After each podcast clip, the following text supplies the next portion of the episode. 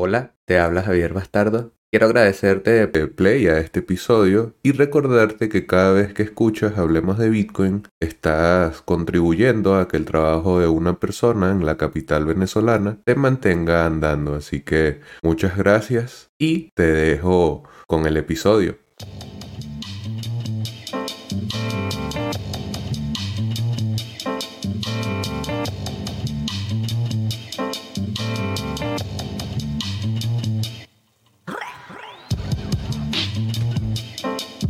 Bueno, bueno, bienvenidos a un nuevo episodio de Hablemos de Bitcoin, un espacio de discusión que hemos creado en Venezuela para mantenernos activos y conversando sobre Bitcoin. El día de hoy vamos a estar cambiando un poco la temática del podcast, vamos a estar hablando específicamente de Venezuela, particularmente de la encuesta de condiciones de vida en Venezuela en COVID que hace poco presentaron el informe más reciente y vamos a estar comentándolo con el periodista Arnaldo Espinosa.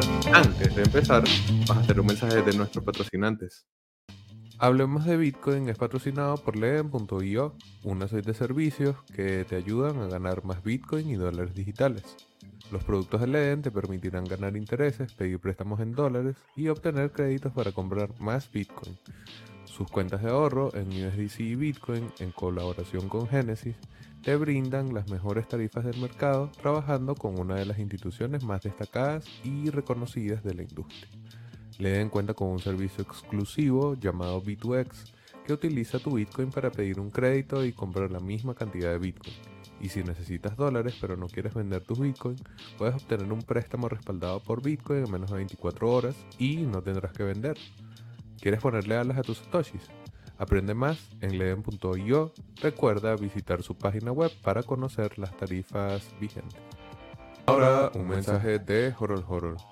Horol Horol es una plataforma de intercambio P2P sin custodia y sin KYC Recuerda que no necesitas entregar información privada sin necesidad a terceros de confianza, sino que puedes intercambiar directamente comprando o vendiendo sin entregar este tipo de documentos a la plataforma y puedes también utilizar su plataforma de préstamos que funciona de la misma manera, sin KYC, sin custodia y totalmente user friendly, horol horol.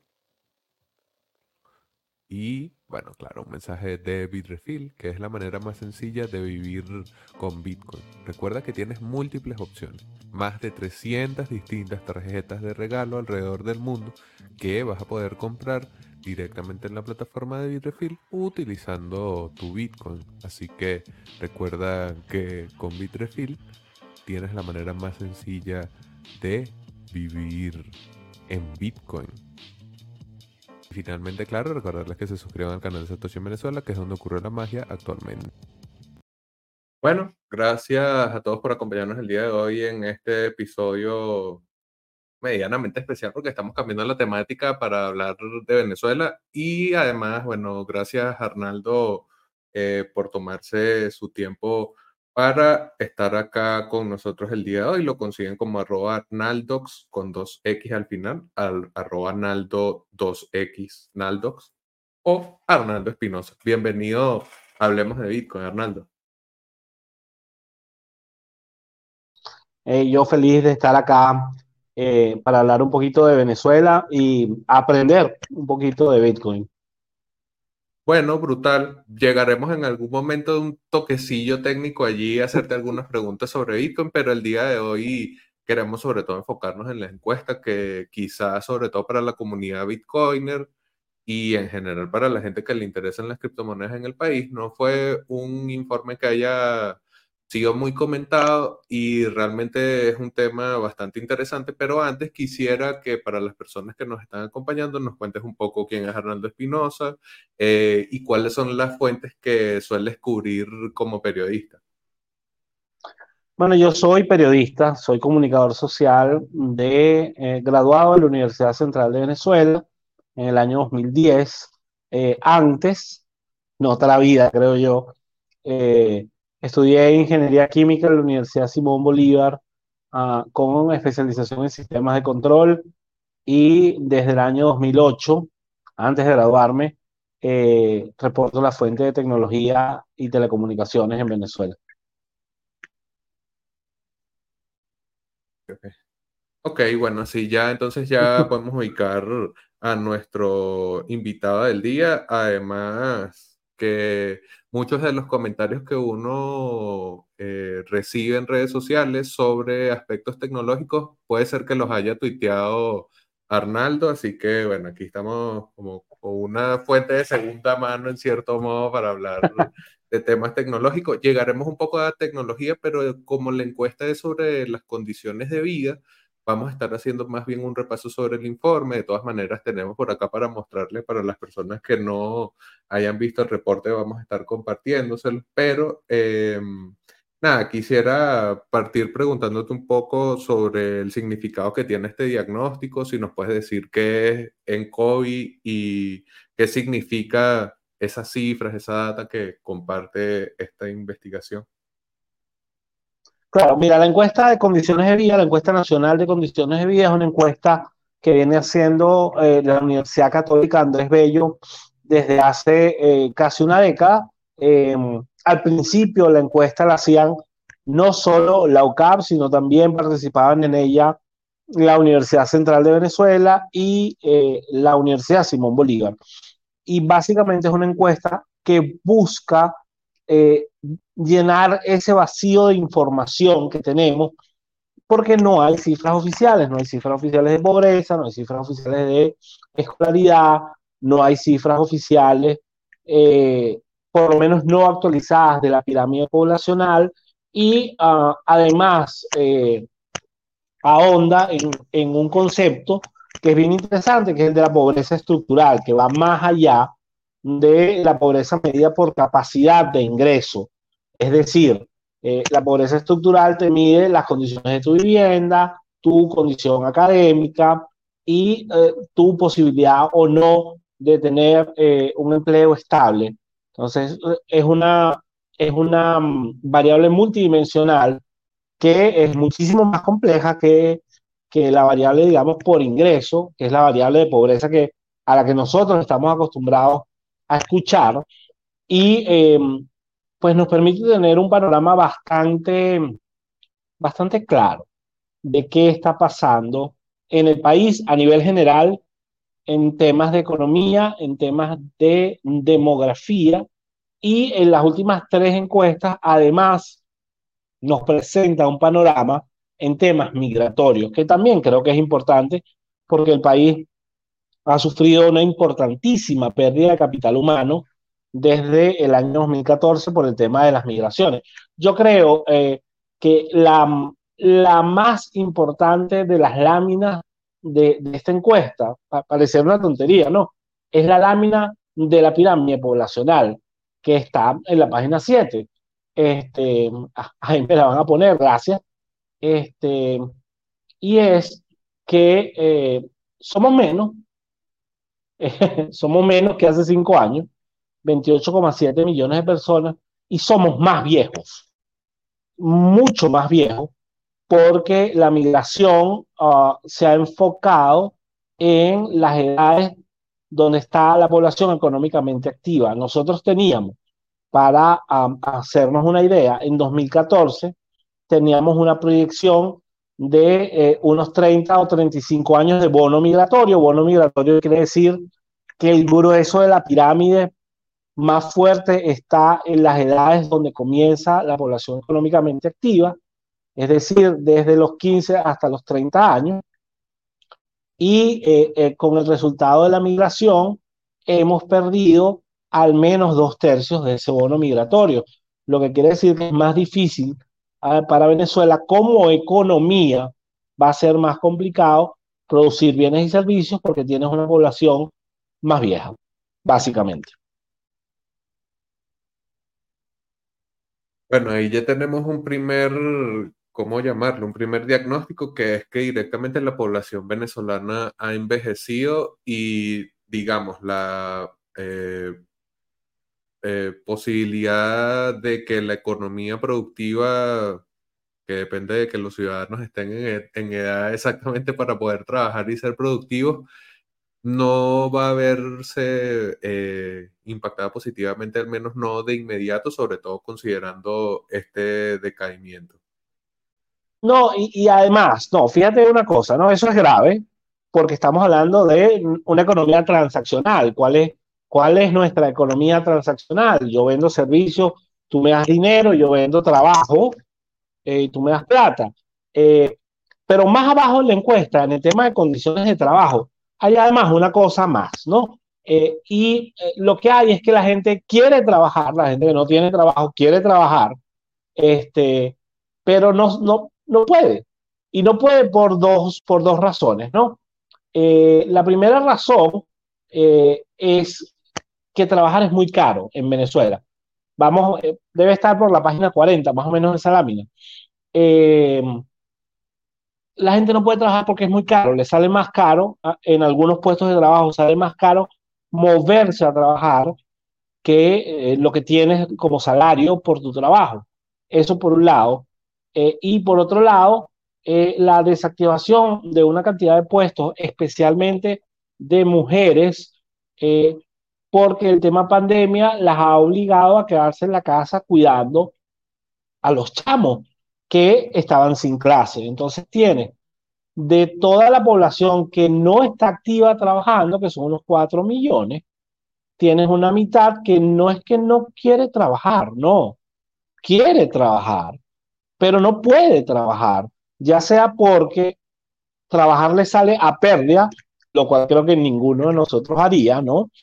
este, o porque no se puede mover de su casa. Entonces, a todos los problemas del bono demográfico le tienes que agregar que tienes un problema estructural de la economía, que es que tus sueldos y salarios no te pagan una cosa tan básica como el transporte a tu lugar de trabajo.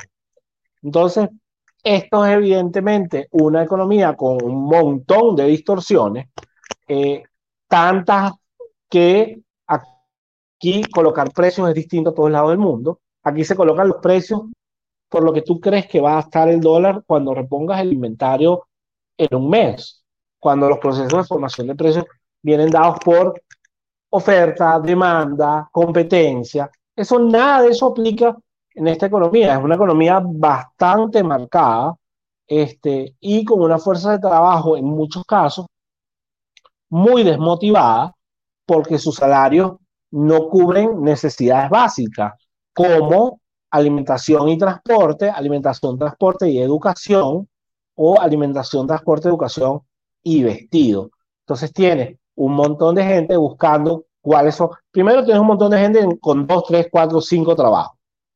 Que evidentemente, mientras más trabajo tienes, menos te puedes enfocar en lo que estás haciendo. Y menos bueno te hace, además, que es súper importante la especificación o la especificidad de tu trabajo es lo que te hace el mejor en una cosa. Eso por un lado.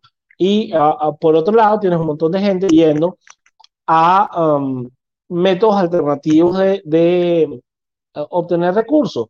Y por eso, por ejemplo, la popularidad de Axie Infinity en, este país.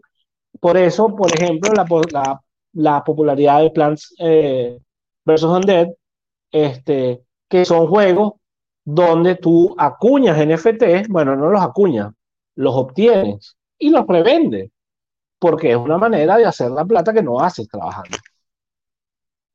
Y sabes que hay, y o sea, nuestro canal es sobre Bitcoin y tal, pero no es ajeno a la realidad del país y los eh, juegos NFT son súper recontrapopulares y hay como una oleada de respuesta a esto, sobre todo porque son muy jóvenes quienes eligen que jugar va a ser una actividad más clave para generar riqueza, para generar valor, para tener una entrada de dinero.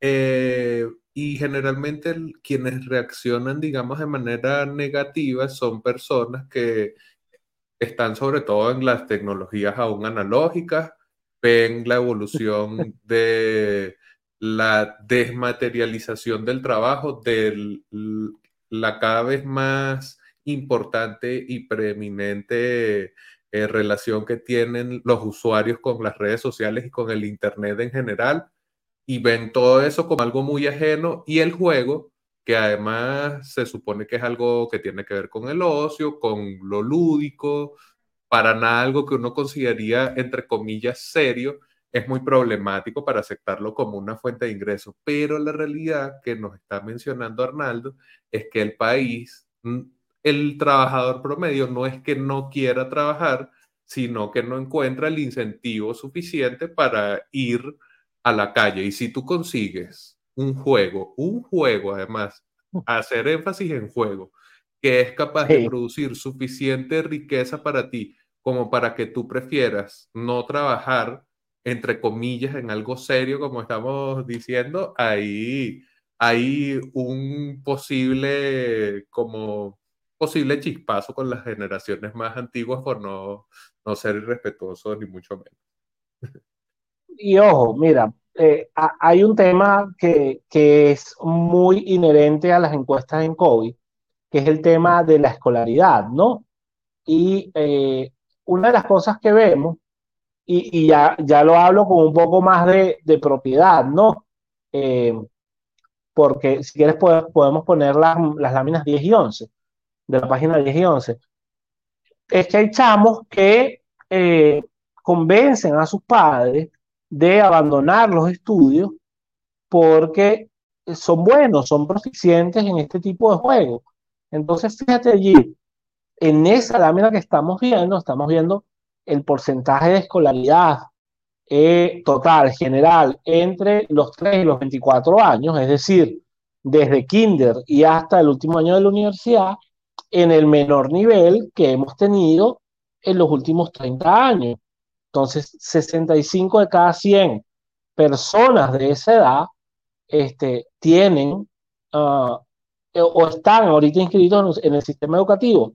Y muchos de esos 35 que no están han abandonado el sistema de educación formal por alternativas como los eh, juegos en línea eh, donde se convierten en proveedores de la casa, porque bueno, si yo me puedo hacer 400 dólares eh, farmeando oro, ¿sabe? Eh, es lo que yo prefiero hacer eso para que toda la casa pueda comer, en vez de irme a la universidad a estudiar derecho, ¿sabe? y, y, hay, ojo, hay, hay resistencia por parte de muchos padres, pero también hay muchísima necesidad o me pongo a jugar Axie Infinity y empiezo a hacer este, estos intercambios de NFT por uh, dinero, por material eh, que yo pueda utilizar en mi casa. Eh, y, y, dónde lo vemos? Lo vemos clarísimo en el siguiente gráfico. Eh, porque las edades donde hay menor escolaridad, justo, justo en, en la página de abajo, son las edades de saliendo del bachillerato y en todo el proceso de universidad. Yo me tengo que ir a trabajar eh, porque mi familia no tiene cómo pagarme la universidad o a mí no me interesa la universidad, porque eso también hay, ¿saben? ¿Saben? No, tengo, no gano nada yendo a estudiar estudios superiores. Eh, y bueno, yo eso, yo me quedo, y ojo, yo soy padre de, uno, de un chamo así, ¿sabes? Yo me quedo en la casa farmeando oro. ¿Qué me vas a decir? ¿Sabes? Este, Claro. Es que ahí, sabes que quería comentarte algo, que de repente no solamente es el debate económico, que obviamente en el caso venezolano tiene demasiada influencia, sino de repente también como la formación académica formal. Yo también soy graduado de la central, o sea, para mí la academia es importante, pero yo creo que ha dejado de dar demasiadas respuestas obviamente ha sido blanco del chavismo con rabia, uno diría hasta cierto punto, la academia, y muchos de los jóvenes no ven eh, una verdadera oportunidad en la formación más tradicional. Entonces como que se mezcla todo, más, bueno, estas eh, cifras calamitosas que eh, vamos viendo y también que son, se reflejan directamente en el reporte. Pues no es algo que uno solamente especule o vea en redes sociales, sino que efectivamente cuando haces un estudio práctico en el que vas a campo a investigar, consigues lo mismo. No, y, y, son alternativas como, y esto está pasando muchísimo y va a seguir pasando y creo que va a ser eh, el pensamiento predominante en los próximos cinco años. ¿Por qué me voy a ir a la universidad cuando puedo hacer tres o cuatro cursos de cursera? Este, y al mismo tiempo estar jugando Axi o lo que venga después. O ahora que viene el metaverse de Facebook, de repente Libra se hace una moneda, un stablecoin interesante, ¿sabes? Este, yo podría estar, no sé, andando, yo aquí especulo, pues no sé qué, de qué va, pero podría andar a estar andando en el metaverso y ganándome unas libras, ¿sabes? Este, creo que el proceso educativo general va a sufrir transformaciones, no solo en Venezuela, yo creo que en el resto del mundo, este, pero nosotros estamos sintiendo esto primero, primero porque hay necesidad de que los jóvenes salgan a producir para mantener a, la familia, para mantener el hogar, para pagar las cuentas, para pagar la comida. Y luego porque, y, muy bien lo, lo decías tú, eh, la educación tradicional ya no te está dando el estatus que te daba hace 20 años. Hace 20 años yo soy el doctor no sé quién y te hago un trabajo, brother, ¿sabes? Este, o soy el licenciado no sé qué. Este, y esa era tu puerta de, entrada al mundo laboral. Ahorita no. Ahorita hay eh, más necesidad incluso, hay muchísimas necesidades gerentes, eso lo dice también la, la encuesta, pero también hay muchísima necesidad de trabajadores primarios que evidentemente, eh, donde, donde evidentemente no hay incentivo porque la paga es tan baja este, que yo prefiero quedarme en mi casa buscando otra manera. Y ojo, yo digo aquí Axi y yo digo aquí este, eh, Plants versus Honda, pero Fiverr es una alternativa para un montón de gente que sabe dibujar, ¿sabe? Este, eh, hay una, hay una, mm, hay una aplicación venezolana que justamente estaba viendo hace poco del mismo tema que se llama Encuentro. Encuentro hay un montón de freelancers, ¿sabes? Este, o yo aprendo un oficio, por si acaso me voy y es más fácil, ¿no? Aprendo cocina, aprendo bañilería, aprendo este, y, ahí es donde estamos viendo eh, parte de las deficiencias, porque además es eso, ¿no? Eh, la encuesta dice, no, ya la gente no quiere migrar tanto, por ejemplo. Y es verdad, el 44% de los jóvenes te, te, dicen, y esto lo pego además con la, hay, una encuesta adicional, que es la, la encuesta de juventudes en Juve, este, el 44% de los jóvenes no quieren migrar ya, o, por lo menos no tienen planes de migrar por ahora. Bueno, pero es que ya se fueron 4 millones. Muchos de los que, de los que quedan tienen situaciones de familias comprometidas, es decir, donde son cabezas de familia y algunos de los miembros tienen además eh, una necesidad de cuidado y, y hay gente que realmente tiene miedo. Y ojo, es normal. Hay gente que realmente tiene miedo de salir no quiere salir. Este, pero eso no hace mejor o peor la economía, eso hace que esa gente busque mejores oportunidades acá y lamentablemente no las está encontrando. Estaba justo revisando en Juve, creo que esa es la que también publicaba que hay como un, algo que sería para mi juicio, hasta un poco de síndrome de Estocolmo de jóvenes que tienen tendencias izquierdistas, incluso en el contexto venezolano, algo que a mí me pareció, o sea, curioso cuando menos. Así que, uh. bueno, pero sí, es que no, o sea, no me parece tan raro. Nosotros somos hijos del, de, la, de AD y COPEI, eso siempre fue partidos tradicionalmente de izquierda y la, la, izquierda, a pesar del chavismo, la izquierda sigue siendo atractiva, porque tú ves, por ejemplo, la izquierda mexicana, tú ves, por ejemplo, la izquierda argentina, bueno, la izquierda argentina ahorita es un mal ejemplo, ¿no? Este, pero la izquierda ecuatoriana, por ejemplo, la, izquierda ecuatoriana sigue siendo súper atractiva porque dices, bueno, los 10 años del correísmo nos trajeron riqueza y sobre todo estabilidad en el tema del dólar. Eh, Claro, pero no, no te das cuenta, por ejemplo, que te dejaron un hueco fiscal que Lenín Moreno pasó cuatro años tratando de tapar, ¿sabes? Este, eh, porque creció el Estado tanto, y eso fue lo que pasó acá, ojo, el Estado creció tanto y se hizo tan, tan grande que cuando dejó de haber plata, no hay, no, no hay manera, uno, de seguir contratando empleados del Estado, y dos, de pagarles, y de pagarles buenos sueldos. Entonces, ahorita necesito apretarme el cinturón porque no tengo dinero Bueno, ahorita tengo un poco más porque los precios del petróleo han subido y tal, pero en 2020 no tenía nada, estaba con la cartera pelada. Eh, entonces, no puedo subirte los sueldos porque genero inflación. Eh, y mi respuesta a todo es, bueno, ¿sabes qué? Yo voy a dolarizar, a ver si de repente dolarizando eh, le doy un poco de estabilidad a la economía. Y eso es lo que ha pasado acá, ¿no? La dolarización ha de alguna manera ayudado a controlar el fenómeno de la inflación, pero los sueldos son tan, tan bajos eh, que hay, una, hay un pedazo de la población a la que la dolarización simplemente no le, no le llega, no le permea. Eh, entonces, el típico Venezuela se está arreglando. Venezuela se está arreglando. 2019, en noviembre de 2019, yo vi un fenómeno y lo reporté para Caracas Chronicles en ese momento, que fue el primer Viernes Negro grande en Venezuela.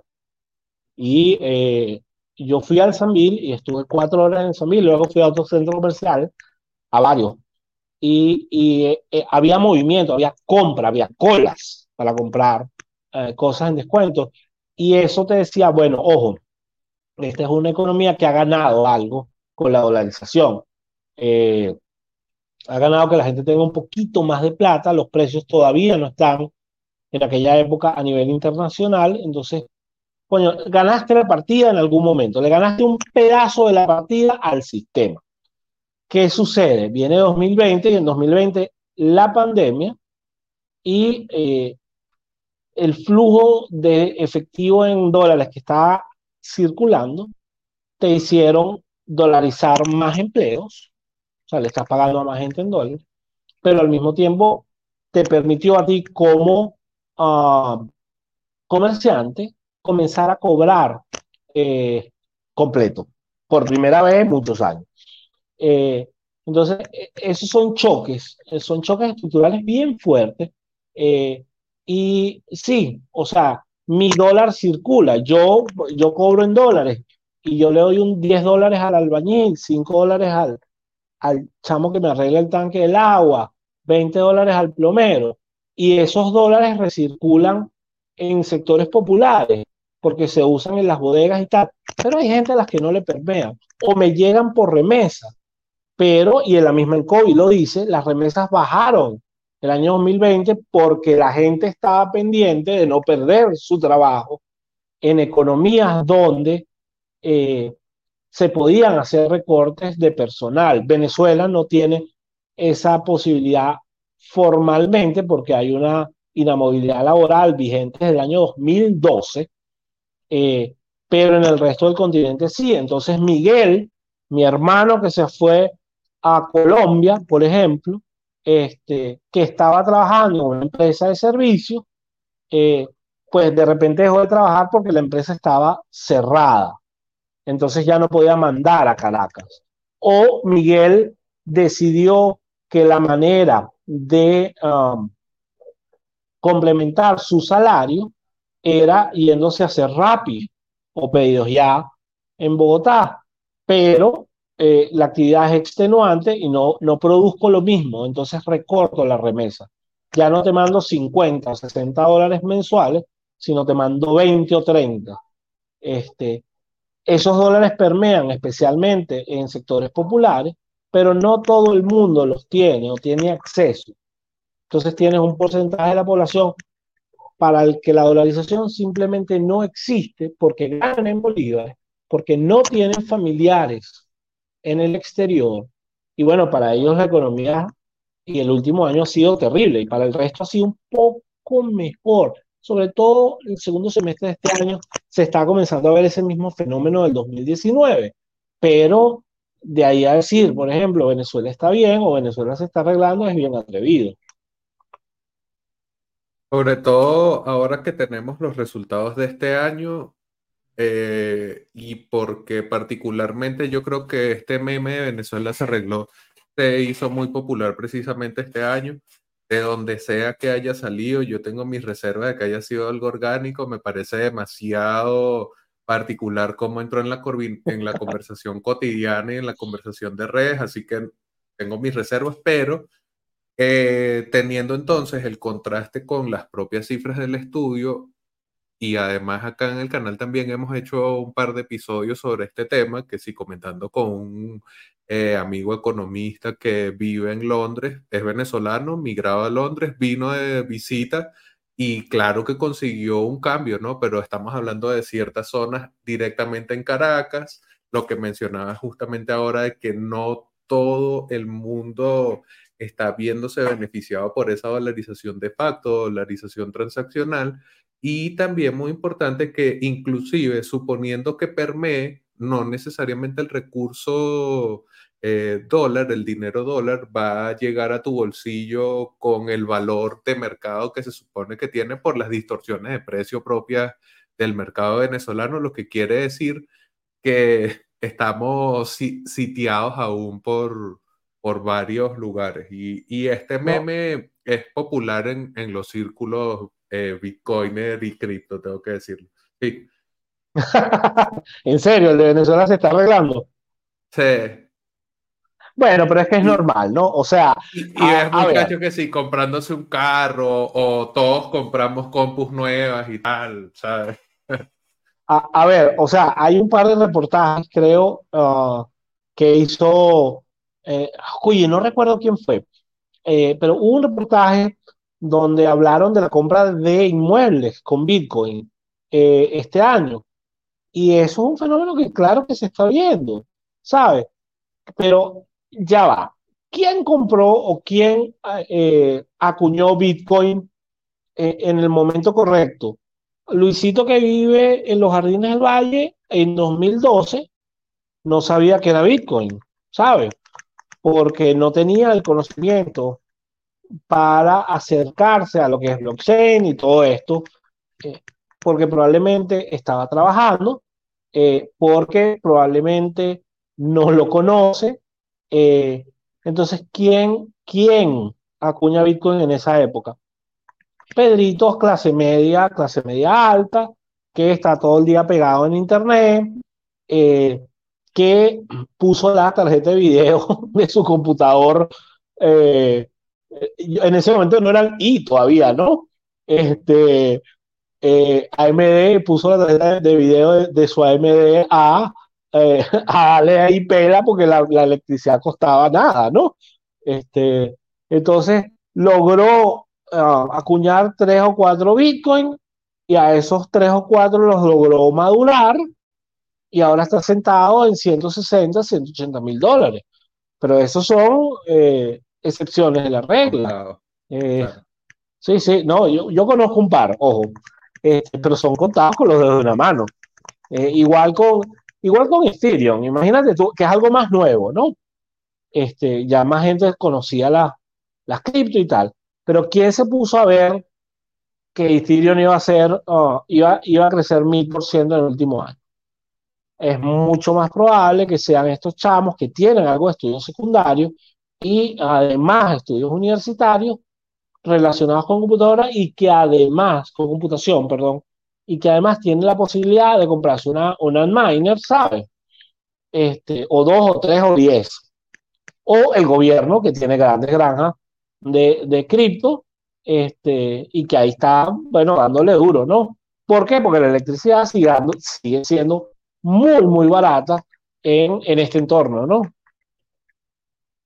Sí, y esto que mencionas de, de cómo incluso el gobierno está teniendo actividad relacionada a la minería, generalmente hace que la gente directamente relacione todo lo que sea relacionado o referido a Bitcoin y criptomonedas con el gobierno. Pues también ahí hay como una, un doble maleficio para los que nos interesa Bitcoin y no queremos absolutamente nada el gobierno. Sabes que habíamos mencionado un poco lo de las remesas y allí en cierto modo está conectado Bitcoin y criptomonedas porque eh, generalmente se ha utilizado.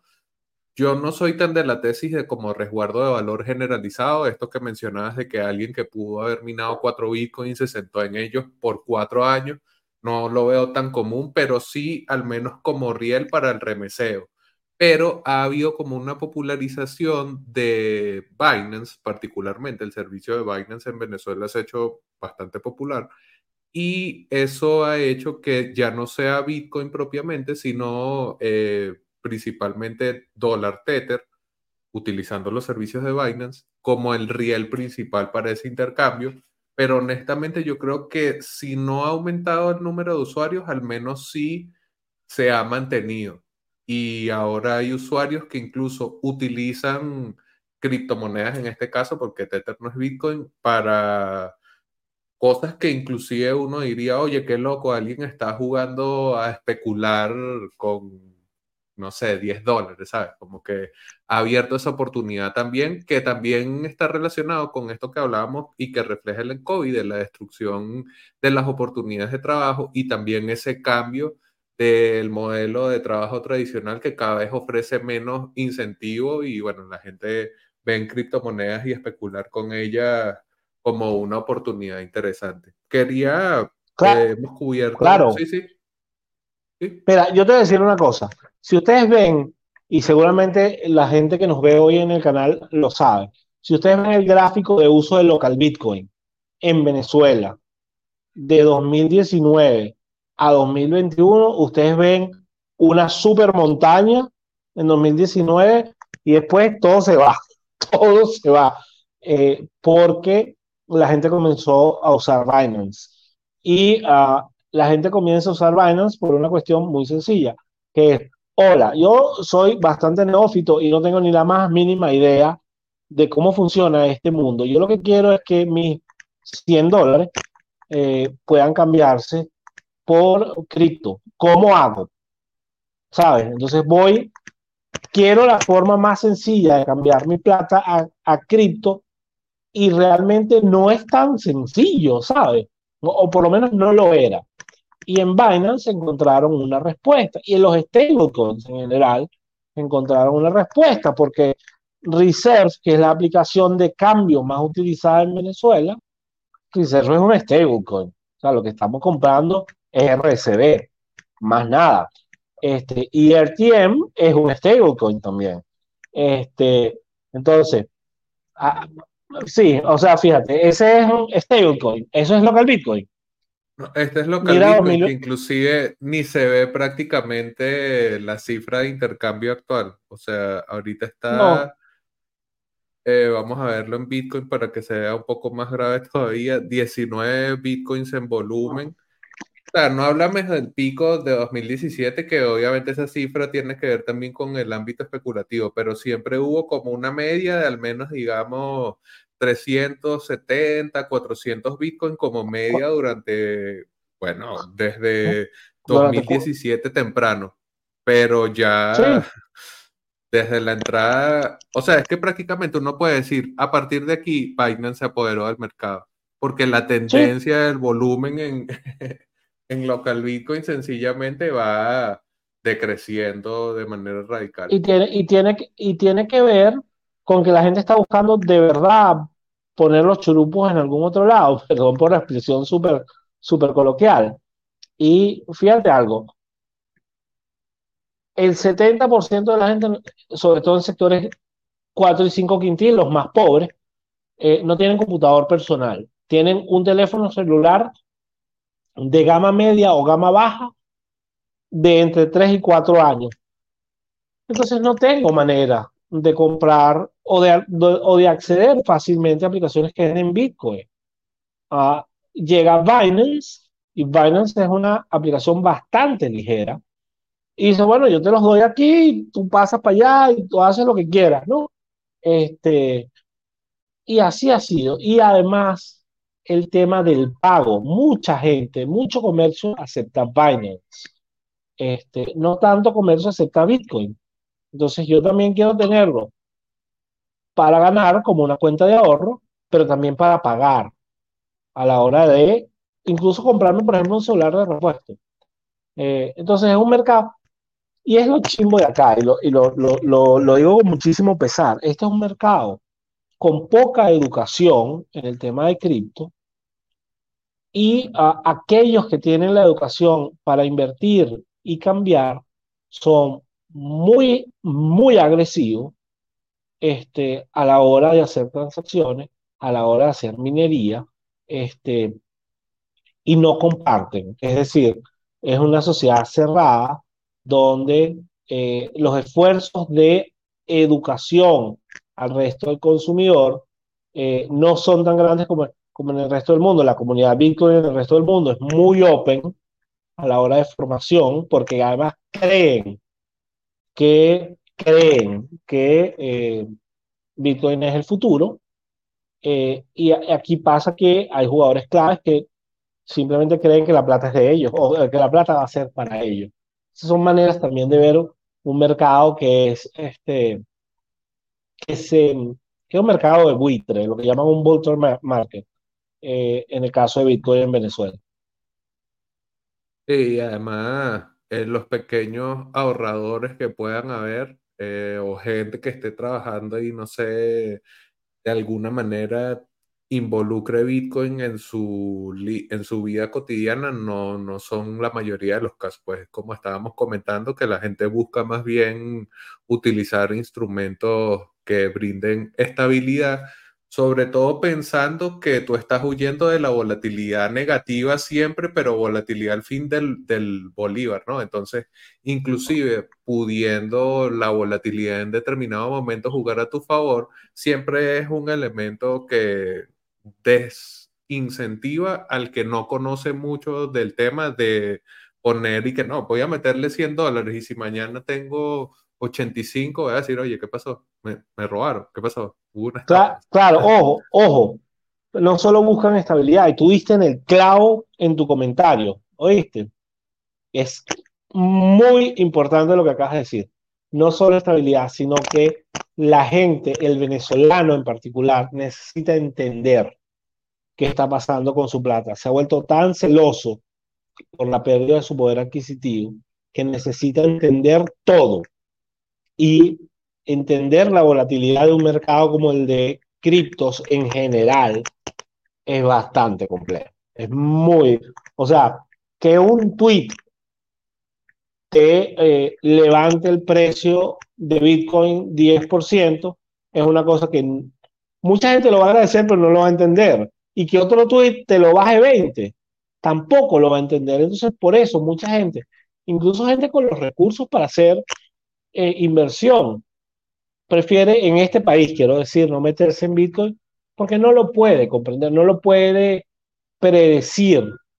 Eh, o sea, no puede decir, hoy tengo 100 mil, por poner un ejemplo, y mañana voy a tener 250, porque no tiene una curva. La curva de Bitcoin es así, ¿no? Este, claro, ojo, va subiendo escalones y los, digamos, los valles son cada vez más altos, pero son valles. Y eh, para gente, este es un mercado que no es para gente nerviosa y el venezolano con la plata se ha vuelto nervioso.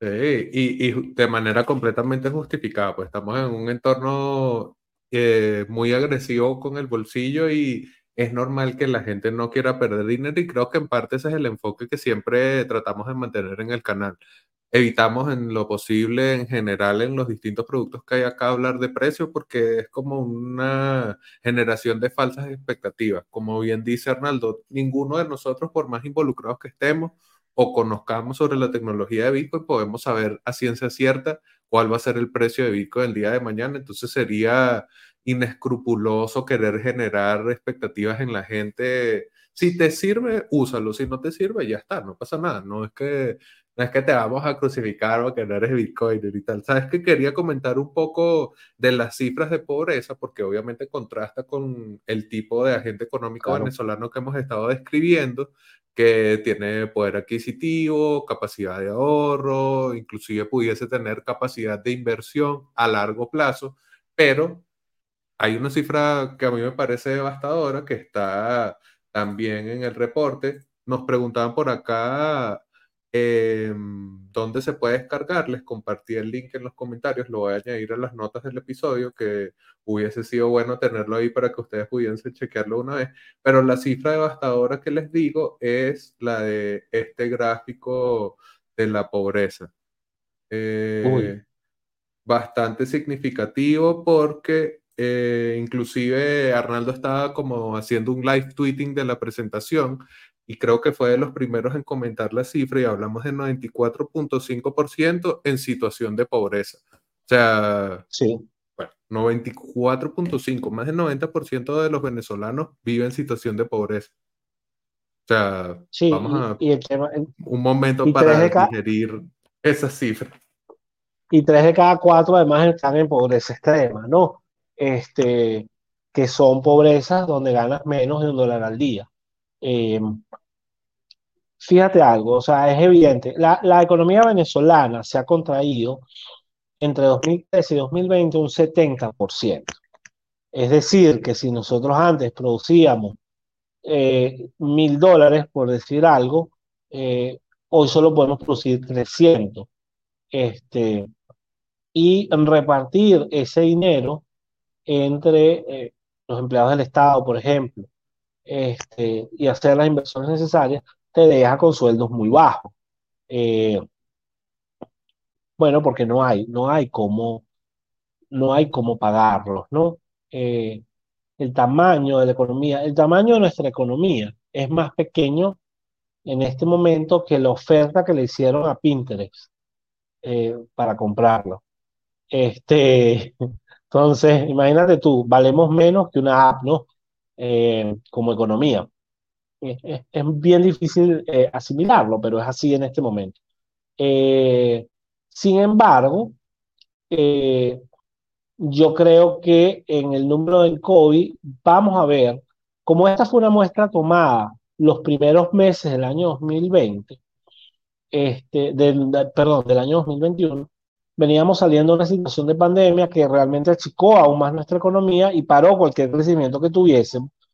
Eh, en este momento veríamos mejores números, yo creo que vamos a ver mejores números en la encuesta del año que viene, eh, pero sí hay una situación de gente que eh, no gana lo suficiente, que depende de la remesa, porque hay una dependencia de la remesa para poder complementar a su, eh, su alimentación o sus necesidades más básicas.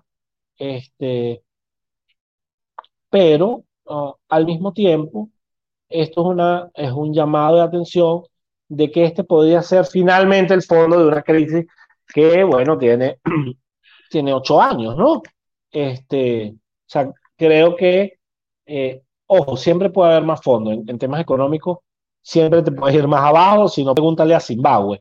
Este, Pero pareciera ser que ese periodo de pandemia fue finalmente el fondito de el decrecimiento de la economía. Entonces, vamos a empezar a ver a la economía creciendo, pero fíjense algo, y esto es súper importante que lo entiendan a, a los amigos que nos están escuchando si la economía venezolana crece 1% este año, que muchas agencias predicen que ese va a ser su crecimiento, crecer 1% de menos 70% a menos 69,3% con respecto a 2013 es estar un poquito más arriba del hoyo, ¿sabes? Es no tener 6 metros de tierra encima, sino 5 metros 20. Este, o sea, estamos todavía bien lejos de ser la economía que éramos apenas hace ocho años y no te hablo de la economía que éramos hace 15 años en 2004, en 2006, perdón, o hace 25 años o hace 30 años previo al Viernes Negro, ¿no? Este, entonces, a medida que nosotros recuperemos eh, poder adquisitivo, pues vamos a ver mejoras reales en economía. No las vamos a ver en este momento, porque es lo que te digo, estamos tan en el suelo, tan en el suelo, que subir un poquito lo único que nos da es oxígeno. Ahora, ¿qué va a pasar con la economía en 2022 o 2023? Muchas agencias también pronostican que vamos a tener crecimientos en dos dígitos por los próximos cinco años, pero esos crecimientos en dos dígitos, 10, 11%, son simplemente para empezar a ganarle a ese valle tan fuerte, a ese valle tan fuerte que tuvimos, que en realidad no es un valle, es un despeñadero, este, para llegar más o menos a finales de la década a donde estábamos en el 2013, o sea que son 16, 17 años perdidos, este, económicamente hablando, eh, para que nuestros niveles de pobreza vuelvan a llegar, según en COVID, a 50%. Entonces, eh, ojo, de allí queda eh, del lado de la tecnología y de, los, de, la, de la adaptación a la tecnología, eh, cómo podemos buscar fuentes alternativas de ingreso, ¿no? Y hablábamos, por ejemplo, del metaverse de Facebook. Ahí veremos qué es lo que viene. Si va a ser una fuente alternativa de ingreso. ¿Qué más vamos a ver en temas de NFT? Yo creo, por ejemplo, que vamos a ver eh, medios de comunicación financiados por NFTs, por emisiones de NFT en el futuro cercano, artistas, nosotros mismos, como creadores de contenido, uno que es periodista, mira, para mí las opciones de monetización en redes sociales en 2021 son infinitamente más que hace tres años. Este, yo tengo un tip jar en Twitter, pueden revisarlo y donar si quieren. Este, y viene por ahí el super follow y a, ¿Ah? ¿Tienes Bitcoin? ¿Tienes no, solo PayPal. Ah, ok, ok. Solo, solo PayPal. bueno, si de repente te animas a poner una dirección Bitcoin después del episodio, nos comentas y ahí seguramente por el gesto bitcoiner de que alguien me habilitó Bitcoin, seguramente alguno te, te puede enviar unos sats. Déjame ponerla, yo, te, yo tengo la mía por allí, déjame ponerla, simplemente lo hice para, para probarlo, ¿no? Este, pero por ahí viene Superfollow, está Substack, que es el nuevo blog y ahora es pago, ¿sabes? Este, en YouTube ahora haces un en vivo y recaudas tus fondos, igual en Instagram. Este, yo creo que parte de esa nueva economía digital va a permear muy rápido en Venezuela, porque además debo decir que tenemos buenos creadores de contenido, este, y eh, nos va a ayudar a salir un poquito más rápido de ese hueco, pero eh, independientemente de, creo que eh, el problema del hueco de la economía es un problema que está para quedarse toda esta generación, lamentablemente.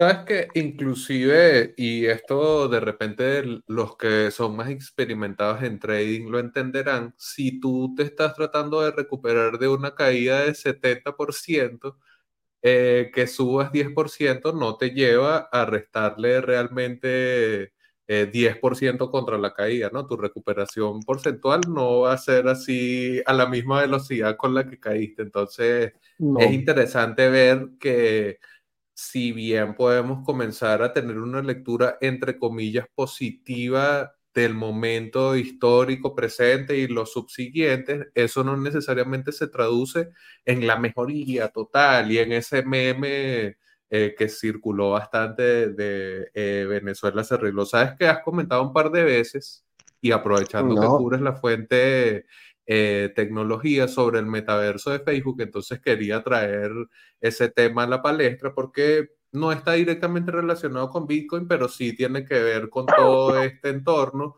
Hablaron de NFTs, eh, ellos trataron de lanzar Libra, renombraron a Diem, luego como que se echaron para atrás, tienen allí toda una gran maroma de todo relacionado con el Internet y los nativos activos digitales, y ahora traen Meta como rebranding, Metaverse, Experience, eh, Deep eh, VR Experience, etcétera. Toda esta gran propuesta, yo tengo mis reservas también, pero bueno, eh, de Zuckerberg y compañía. ¿Qué, yo también, dice? Yo también. Mira, yo creo que, yo creo que primero hay, hay muchísimo escepticismo sobre la, sobre la presentación, ¿no?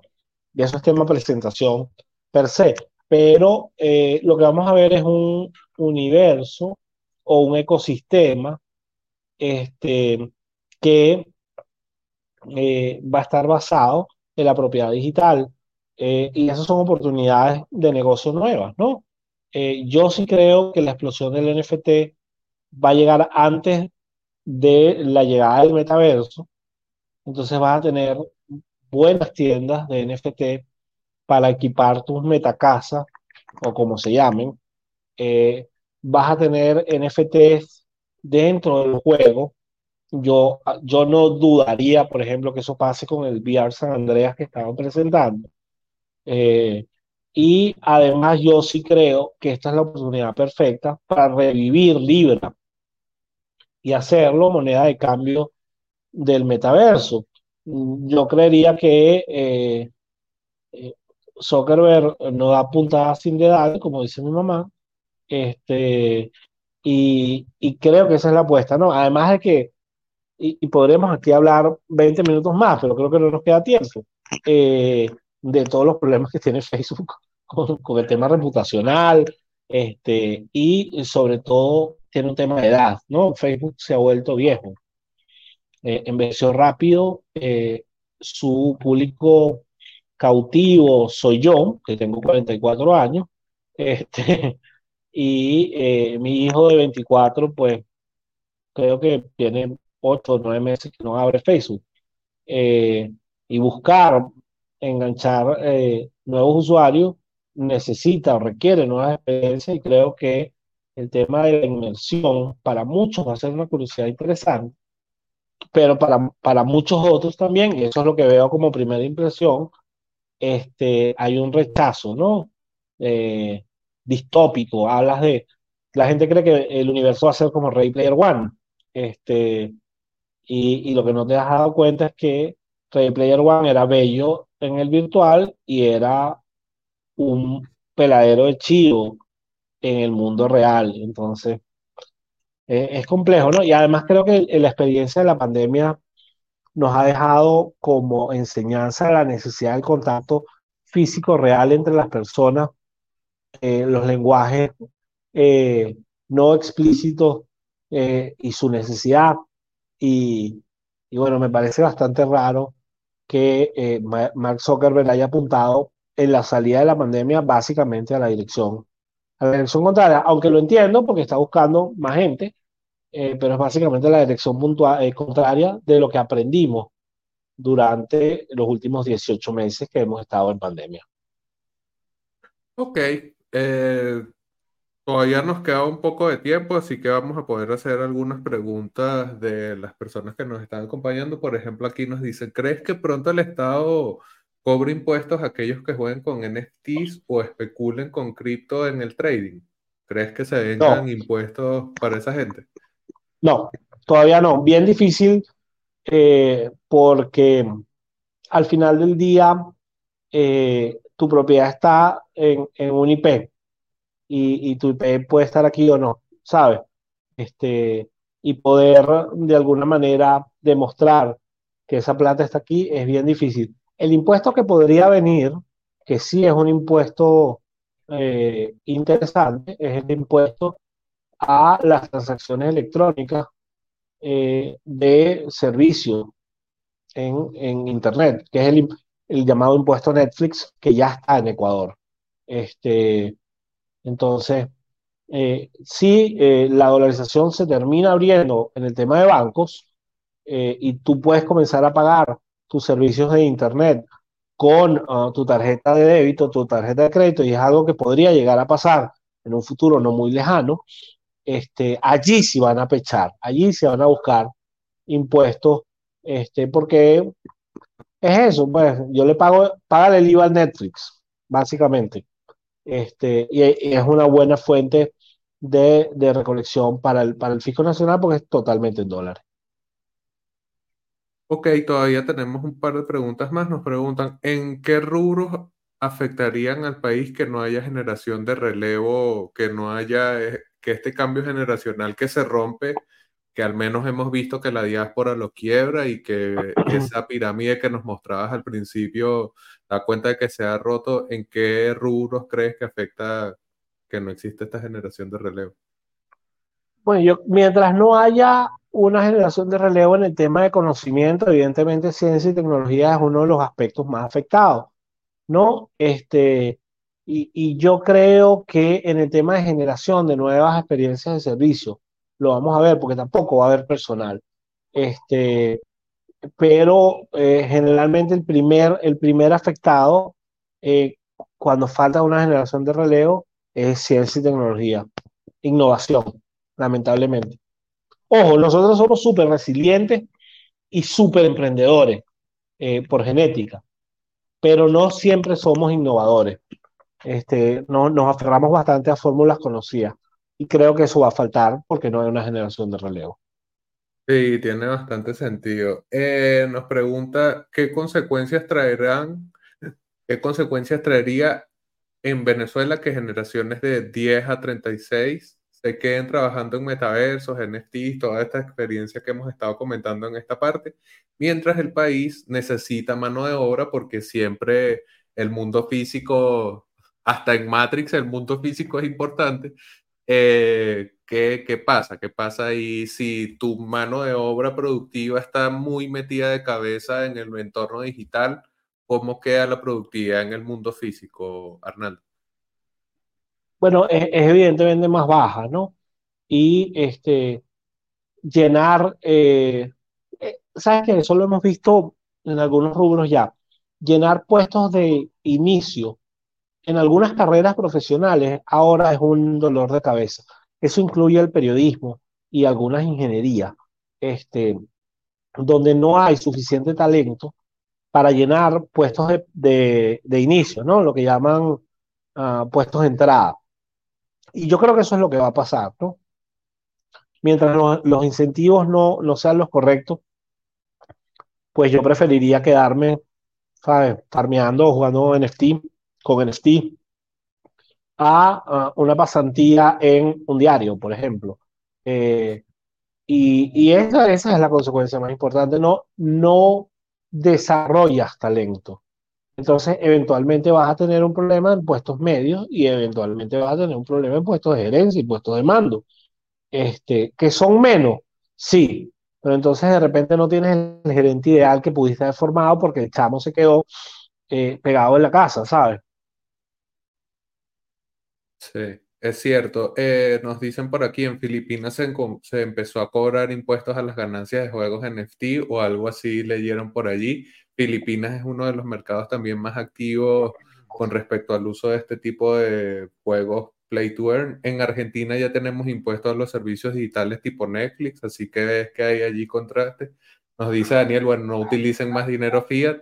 Eso es lo que quisiéramos poder hacer. Nos pregunto por aquí, ¿qué alternativas se ven a futuro en materia de infraestructura tecnológica? Internet vía fibra o satélite, visto que en el futuro es 100% digital, no solo en Venezuela, sino en el mundo. Y bueno, si seguimos con CanTV, no, no es muy prometedor. Entonces, ¿qué alternativas tenemos a nivel de infraestructura? Les tengo malas noticias, amigos. Este, mira, CanTV es un jugador nos dejó por muy, fuera. CanTV es un jugador muy agresivo. CanTV dejó desarrollar a muchos eh, pequeños y SPs cuando no podía hacerlo. Y ahora que puede, está poniendo muchísimas trabas para el despliegue en tanquilla de, eh, de eh, proveedores de servicios de Internet, no solo en Caracas, sino también en el interior del país. ¿Por qué? Porque ya tienen un plan. Entonces, eh, ¿qué pasa? El, el derecho de uso de las tanquillas subió 90%, perdón, sí, 90% en el último año, eh, porque CanTV decidió que va a desplegar fibra a nivel nacional. Ahora, la fibra tiene una ventaja que no tiene las conexiones HFC, que es que la fibra, el mantenimiento de la fibra óptica es muchísimo más sencillo y es muchísimo menor. Sobre todo si la fibra va por tanquilla no es aérea. Vas a tener conexiones que para dañarse van a necesitar Dios y su ayuda. A diferencia, por ejemplo, de los robos de los cables coaxiales, que bueno, te lo robaste para fundir el cobre, o el robo de las tarjetas electrónicas, porque no tengo tarjetas, ¿sabes? Voy de la central al edificio de un solo cholazo con fibra y llego directo a la casa. No necesito pasar por una central. Eh, pero por ahora el futuro es interesante, el presente es interesante, porque estos pequeños proveedores de servicio de Internet le han puesto las alpargatas a CanTV, que es el mayor proveedor eh, de Internet del país, este, con precios bien competitivos, con despliegues bien ingeniosos. Este, nuestro gran, gran problema va a ser un problema de topografía. Este, y el problema de topografía es que si tú estás en una montaña, para que te llegue el cableado de fibra óptica va a ser muy complejo o vas a necesitar subestaciones. Uh, si tú estás muy lejos de los anillos generales de fibra óptica en el país, tu despliegue va a llegar en 2024 o 2025, no va a llegar el año que viene. Eh, un caso emblemático de eso es el caso, por ejemplo, de Puerto Ordaz. Este, el anillo de fibra óptica del oriente, del suroriente, está a 200 kilómetros de Puerto Ordaz. Este, y por eso Puerto Ordaz es una de las ciudades grandes donde la fibra ha llegado menos, porque conectarse es mucho más caro. Tienes una salida de CanTV y una salida digital, digital Inter, si no me equivoco. Este, pero no tienes más opciones. Cuando en Valencia tienes cuatro o cinco opciones, por ejemplo. Eh, entonces yo sí creo, sí creo que va a haber popularización de la fibra. Eh, con el crecimiento económico vamos a poder pagarla, además. Eh, pero los sectores populares, no solo por el tema del dinero, sino además por el tema de dónde ellos han decidido construir sus viviendas, eh, una topografía sin tanquillas, con pocos postes eléctricos, etcétera, eh, va a ser más difícil que llegue el, proveedor de fibra eh, a, cualquiera de sus hogares. Ah, es que inclusive con eso del meme de Venezuela se arregló y tal, un comentario que siempre hacemos en el grupo de Telegram de Satoshi en Venezuela, nos consiguen Satoshi en Venezuela todo pegado, es que así tú tengas dinero y te puedas crear tú mismo las mejores condiciones y tal, siempre va a haber un punto en donde la realidad del país eh, te va a afectar, pues e, es, inexcusable.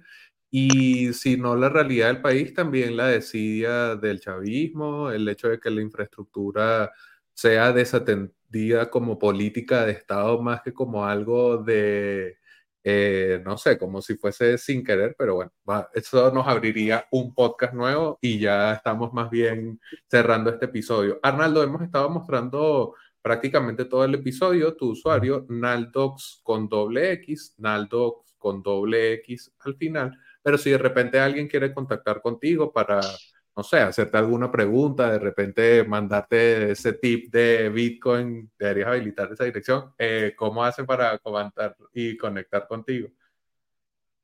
Por ahí mismo, misma dirección, Naldo XX en uh, Telegram. Este, y eh, además, yo, yo reviso mucho mi Twitter, así que este, con Twitter es suficiente.